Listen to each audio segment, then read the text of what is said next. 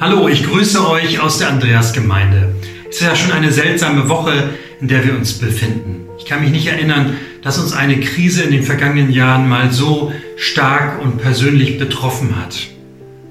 Ich möchte euch einen Vers mitgeben, der ein wenig Mut machen soll. Er begleitet mich schon ganz lange und ich bin froh, dass ich immer wieder an ihn denken darf. Es ist mein Konfirmationsspruch aus Josua 1, Vers 9. Da sagt Gott, habe ich dir nicht geboten, dass du getrost und unverzagt seist. Lass dir nicht grauen und entsetze dich nicht, denn ich, der Herr, dein Gott, bin mit dir in allem, was du tun wirst. Das Volk Israel war krisengeschüttelt. Nach dem Auszug aus Ägypten, nach der Befreiung aus der Sklaverei, kamen Probleme über Probleme, Herausforderungen über Herausforderungen, eine lange Wüstenwanderung und nun stehen sie vor dem verheißenen Land und auch dort erwarten sie nur viele Gefahren und noch mehr Herausforderungen.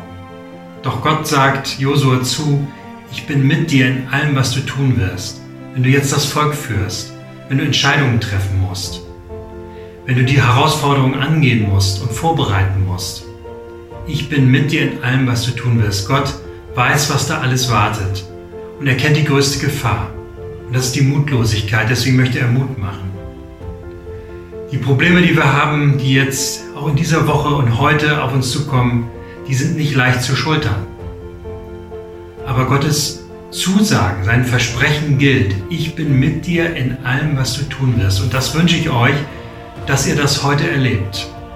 In allem, was ihr tut. Wenn ihr am Telefon sprecht, wenn ihr ermutigt, wenn ihr anderen helft und sie unterstützt, wenn ihr Bibel lest, wenn ihr betet, dass ihr immer wieder merkt, Gottes Versprechen gilt.